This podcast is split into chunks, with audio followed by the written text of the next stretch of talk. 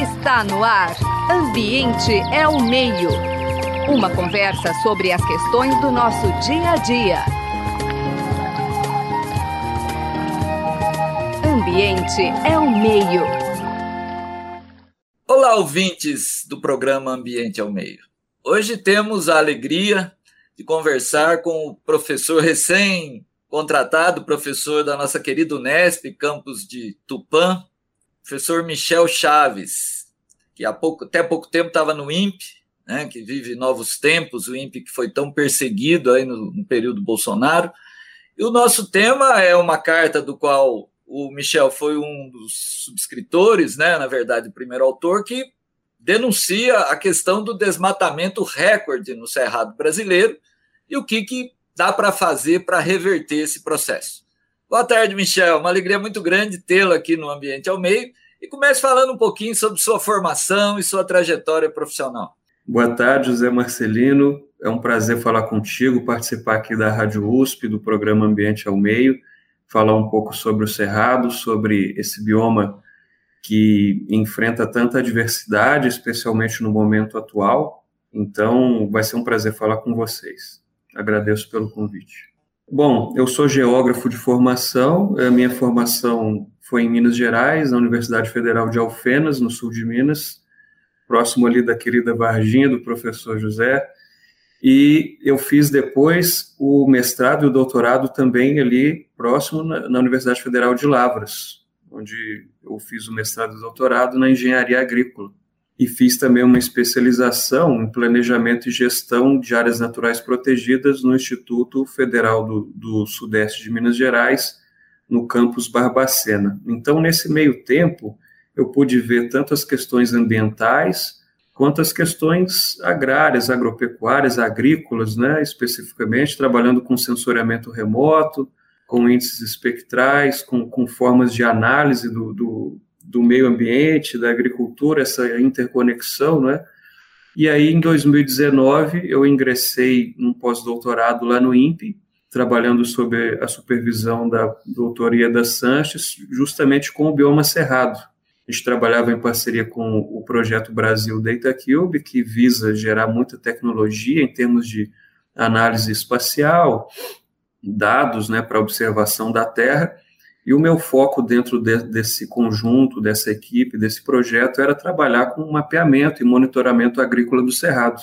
Então, a minha formação até aqui é essa. E, recentemente, eu tive a felicidade de ser aprovado no concurso da Unesp, no campus de Tupã, na, no Departamento de Engenharia de Biosistemas, e trabalhando também com geoprocessamento, com sensoriamento remoto, com processamento de sinais, então trabalhar nessa linha também.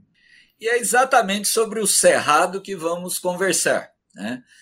É, eu sempre que debato o cerrado, eu gosto de trazer, você que é mineiro, eu sou lei de uma região muito cerrado, na infância da gente, o cerrado sempre era associado a uma coisa assim, ruim, né? Um, não era nem mato, nem nada. Quer dizer, por que, que o Cerrado é tão importante, Michel Chaves? Não só para o Brasil, mas para o planeta. Olha, a, a, diversidade do Cerrado, a biodiversidade do Cerrado, em termos de condições edafoclimáticas, é muito grande. Muitas vezes a gente não se dá conta disso porque o debate ambiental, quando se fala em debate ambiental no Brasil, fica muito concentrado na Amazônia. Né? É? Então, não que isso esteja, esteja totalmente errado, porque a Amazônia é um, é um bioma essencial para o planeta, né? para o mundo todo, mas o Cerrado igualmente é muito relevante, é muito rico é, em espécies, em condições edafoclimáticas. A gente tem toda a questão do, do carbono que o, as raízes né, da vegetação natural do Cerrado absorvem, toda a questão da regulação climática a questão, por exemplo, que é muito importante do, do, dos recursos hídricos do Cerrado, é onde estão aí as principais bacias que abastecem o centro-sul do Brasil. Então, quando a gente fala em centro-sul, a gente está falando aí na maioria da população residente no país. Então, o abastecimento de água é muito importante. Então, quando a gente trata do Cerrado especificamente, a gente tem tratado nos últimos anos muito da questão agrícola e agropecuária que é uma vocação do bioma, um bioma que tem muita agricultura, muito, muita produção agrícola, né, se a gente for falar em geral. Só que essas funções, tanto ambiental quanto econômica e social do Cerrado, também são tão relevantes quanto as condições da Amazônia. Então, por isso que a gente tem que voltar nesse momento os nossos olhos para o bioma cerrado, porque a gente está num momento econômico que necessita de ações que integrem a produção agropecuária que, que acontece no Cerrado com a provisão de recursos ecossistêmicos, que também acontece, o bioma também tem essa potência, a gente precisa só focar um pouco mais para garantir uma produção mais sustentável, uma agricultura de baixo carbono, de mais tecnologia envolvida, que possa aí sim congregar a parte agropecuária com a provisão de serviços ecossistêmicos. Então, de certa forma, isso é, é menos lembrado do que na Amazônia, mas em termos de, de profusão, profundidade da capacidade do bioma, é muito relevante. Pois é, e a situação está tão dramática, né, que você e alguns colegas se motivaram e tiveram uma carta publicada na revista, não sei se vou falar corretamente, Nature Sustainability, né? Exato. Que exatamente denuncia a situação atual do Cerrado. Então, como é, por que essa essa questão, quais os dados né, que vocês se basearam, quer dizer, quais são a, as áreas mais atingidas, né? É a fauna, é a flora, são as bacias hidrográficas, é tudo junto, né? Olha, o interesse para a escrita desse, desse artigo, ele veio muito da pesquisa que, que o nosso grupo vinha desenvolvendo lá no INPE, especificamente, especificamente o meu trabalho, eu monitorava até aquele momento a agricultura no Cerrado.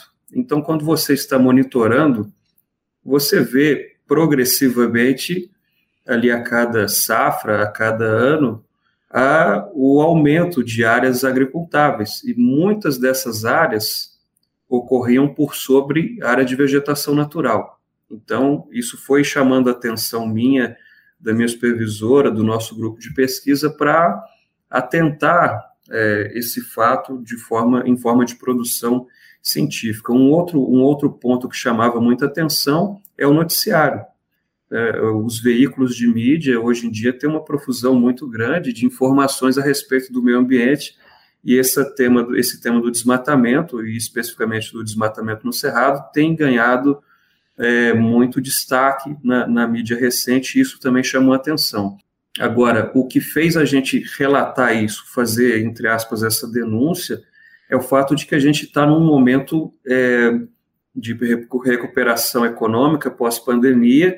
Não que a pandemia tenha acabado, mas a recuperação econômica do, do país passa por esse momento agora, e muito da produção que o Brasil gera em termos de produto interno bruto é agropecuária o PIB, a balança comercial do, do agronegócio, da agricultura brasileira, ainda é um, um dos fatores que propulsionam o, o, alavancar, né, o avanço econômico do país. Porém, nesse meio tempo agora, a gente tem essa discussão para o acordo Mercosul-União Europeia. E aí é muito importante frisar, é, José, que esse acordo ele visa ter salvaguardas para a questão ambiental. É, está acontecendo um fenômeno em escala global, mas em escala, é, em termos de continente europeu, em escala mais, mais avançada no momento, do, do, do consumidor recusar aquele produto que tem origem em áreas desmatadas ou áreas obscuras, onde você não tem a transparência na cadeia de suprimentos. E isso passa muito pelo que acontece no Brasil. Esse desmatamento que ocorre, que ocorre no Cerrado é, muito dele ocorre sobre, sobre áreas que eram para ser áreas preservadas, né? Em 2022, né, o, o, o desmatamento no Cerrado, ele foi 25% maior que no ano anterior. Ele atingiu 10.689 quilômetros quadrados, que é quase o tanto que foi desmatado na Amazônia, que foi 11.568. Só que a Amazônia é um território duas vezes maior que o Cerrado.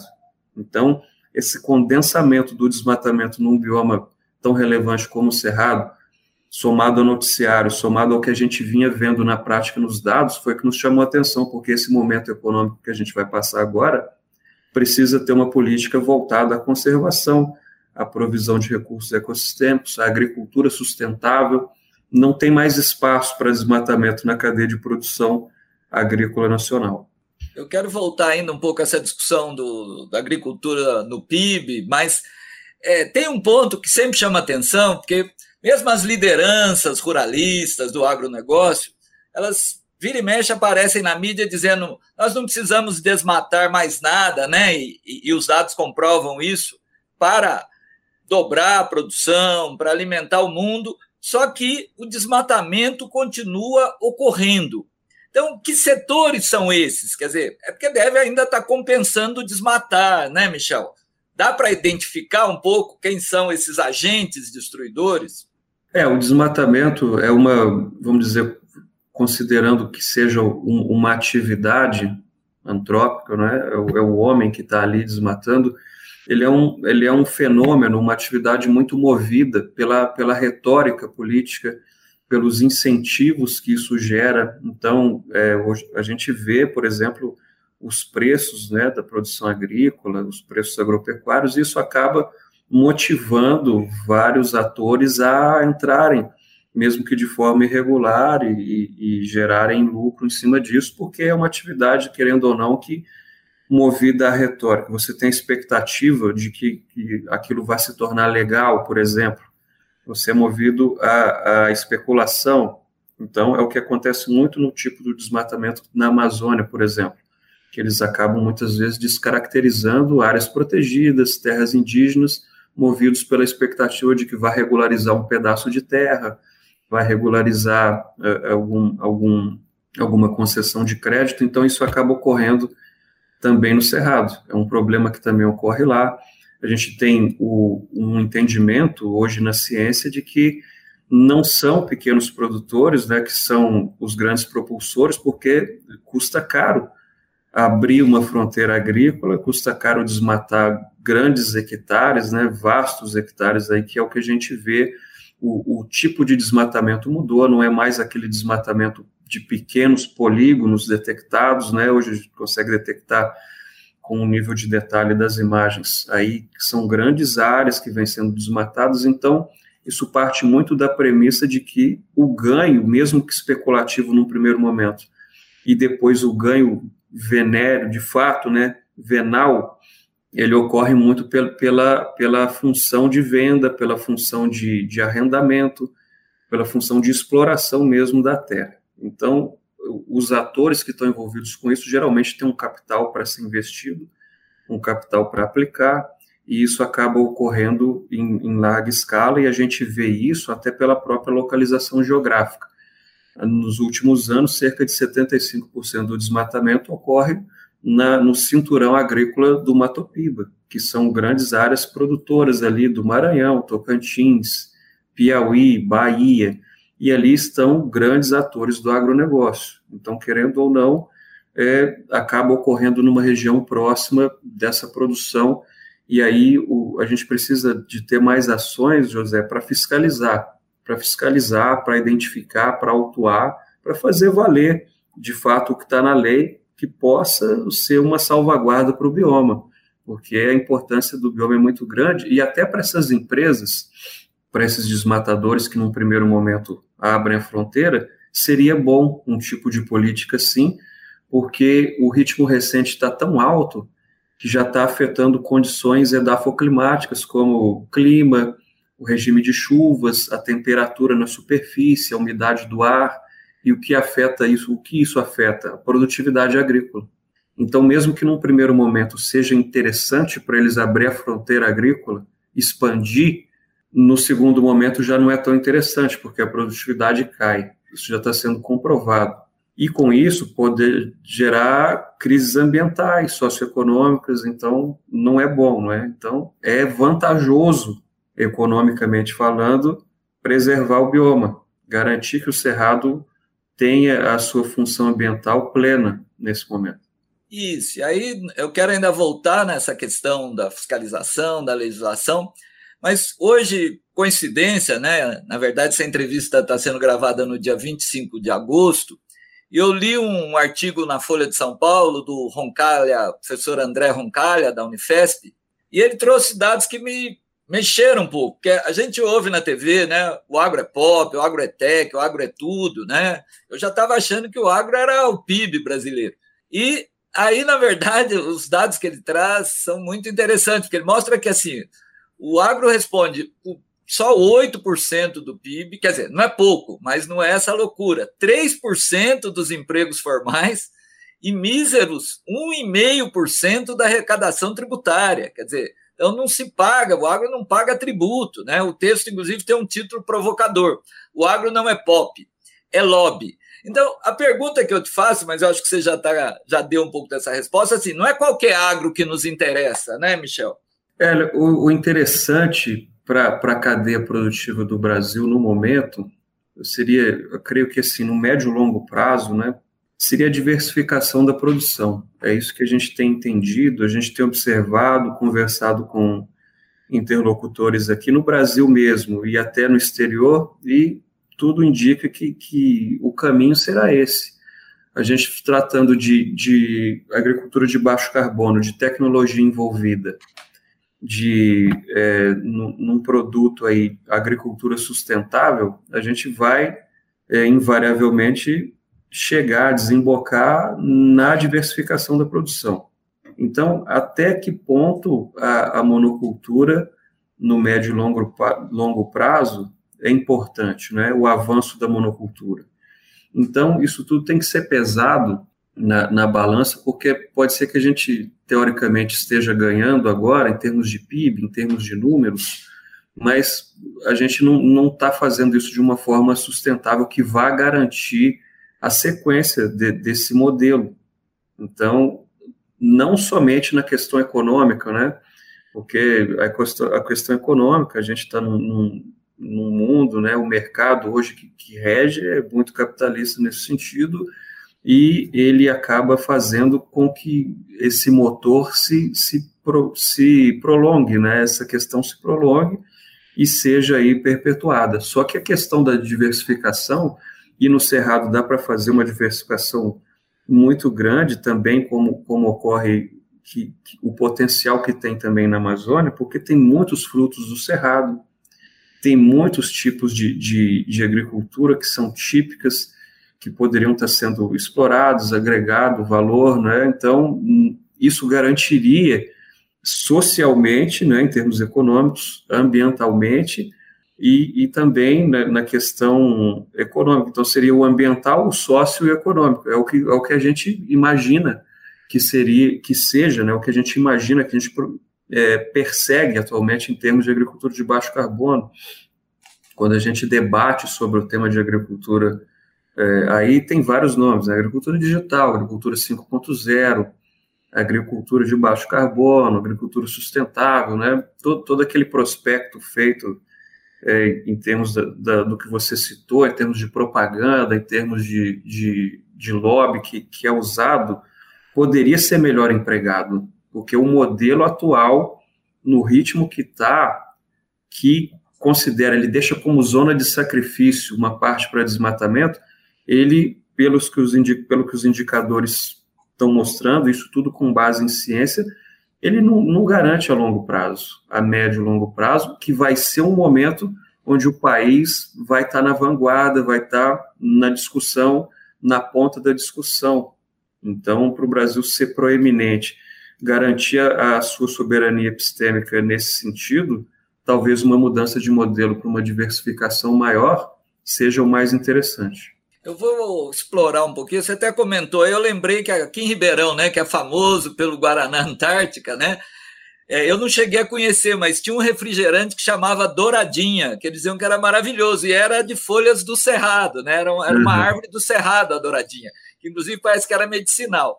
Mas eu quero explorar um pouquinho essa questão da, da fiscalização, quer dizer, você trabalhou no INPE um pouco a questão do monitoramento do CAR, né, o Cadastro Ambiental Rural, Quer dizer, foi um avanço, né? Você acha que é, você observou diferenças entre diferentes abordagens, quer dizer, regiões que parece que a coisa caminhou. O nó é a legislação, Michel, o tempo está voando aqui, mas é a legislação ou é fiscalização? Olha, acredito que em termos de dados, em termos de informação, a gente tem muito. É, hoje em dia, por sensoriamento remoto e, e por, por, idas a campo, a gente consegue averiguar, sim. O Brasil tem condições para isso. Tem programa espacial brasileiro, tem satélites como o Cibers, o Amazônia. Além dos brasileiros, a gente tem Landsat, Sentinel-2, vários outros sensores, sensores da imagens da Planet hoje em dia, que são resoluções que possibilitam isso. Então, se a gente tem toda essa gama de informações, tem também banco de dados, cruzamentos com outros bancos de informação de seguro agrícola, de venda da carne, venda do produto agrícola, do cadastro ambiental rural, a gente tem aí uma vasta gama de elementos que possibilitariam que a gente tivesse uma fiscalização mais efetiva. Só que aí falta pessoal, falta recurso, falta investimento. Isso não deve ser visto como gasto, mas sim como investimento, o que garante a cadeia de sustentabilidade do Brasil, a cadeia produtiva num, num modo mais sustentável. Então, na nossa visão, se houver mais investimento na fiscalização, eu acho que com o que a gente tem de dado hoje de aparato tecnológico, seria possível garantir é, segurança jurídica no campo de forma mais fácil, de forma mais efetiva porque as informações já existem, as bases de dados já estão caminhando para um modelo interconectado, onde a gente consegue conversar o SICAR, os cadastros ambientais rurais estaduais, com o cadastro nacional, com imagens atualizadas de satélite, com vários bancos de dados de crédito, de venda, de, de logística até. Então, o que está faltando aí, na nossa visão, é fiscalização, um investimento maior na fiscalização para poder fazer valer aí todo esse investimento que foi feito em dados e em geração de informação. E é um isso, dos instrumentos existentes é o plano de prevenção e controle do desmatamento. Eu queria que você falasse um pouquinho desse instrumento, da sua potencialidade. É exatamente isso que eu ia comentar. Esse, esse, essa vasta gama de informações, inclusive, é uma premissa da, do Ministério atual de Meio Ambiente, e aqui eu cumprimento a, a Marina Silva, a, a, ministra Marina Silva por isso, porque ela colocou de novo esse tópico na situação, porque é, visa o PPCD investir em monitoramento, investir em ordenamento territorial. Então, isso é utilizando geotecnologia.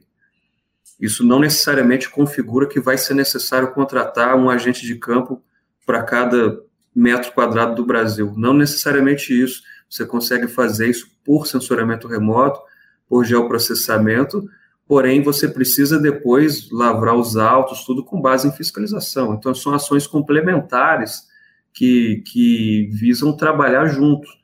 E aí, o PPCD, ele é muito importante nesse momento, porque ele é para todos os biomas ele é, ele é uma expansão do PPCDAN, que foi uma ação para a Amazônia, também em conjunto com a moratória da soja, que diminuiu, de certa forma, o desmatamento na, na, no, naquele bioma entre é, 2008, 2012, né, 2004, 2012.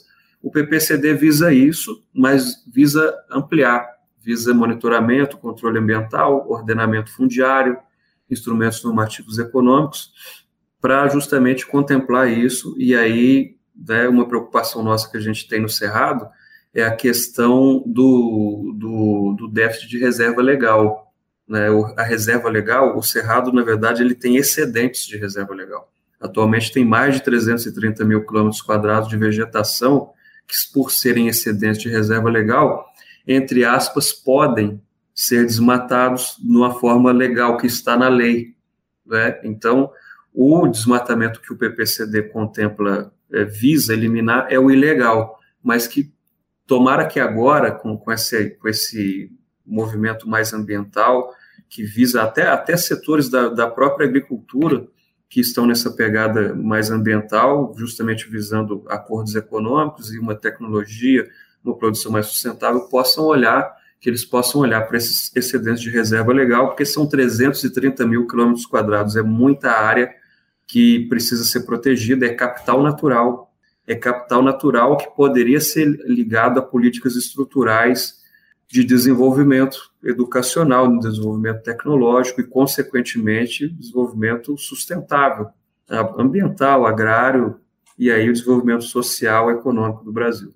A gente sempre pode dizer né, que seja a floresta, seja o cerrado em pé, sempre tem muito mais valor do que o cerrado cerrado, né, como diz aqui meu colega de, de equipe de produção, Marcelo Pereira. Michel, infelizmente a gente está indo para o final. Né? Eu vou te dar um minuto para dar a sua mensagem, mas antes agradecer muito né, a sua participação. Conversamos com Michel Chaves, geógrafo, hoje docente da Unesp, campus de Tupã. Agradecer os trabalhos técnicos do Gabriel Soares e a nossa sempre rápida, eficiente equipe de produção, a Maria Beatriz Pavan e a Paula de Souza. Michel, a palavra final é sua. Muito obrigado. José, obrigado pelo convite. Agradeço também a Maria Beatriz pelo convite, Maria Beatriz Pavan, que me, que me convidou, me mandou o um e-mail. Muito grato com, com a oportunidade de poder divulgar. Para a gente que, que faz o trabalho científico, é muito importante falar com os interlocutores e que bom que a USP tem esse projeto, vocês coordenam esse projeto que é de extrema relevância para levar a informação de uma forma de diálogo para o nosso povo, para a nossa população que precisa estar bem informada. Hoje em dia, com a profusão de, de informação que a gente tem na internet, que, que sejam informações boas, né, produtivas, e que bom que vocês trabalham nesse sentido. Eu agradeço pelo convite, muito obrigado pela participação. Você acabou de ouvir Ambiente é o Meio. Produção e apresentação: José Marcelino e Marcelo Pereira. Música tema: Evandro Navarro. Sonoplastia: Mário Valdo Avelino. Ouça também este e outros programas em www.ribeirão.usp.br.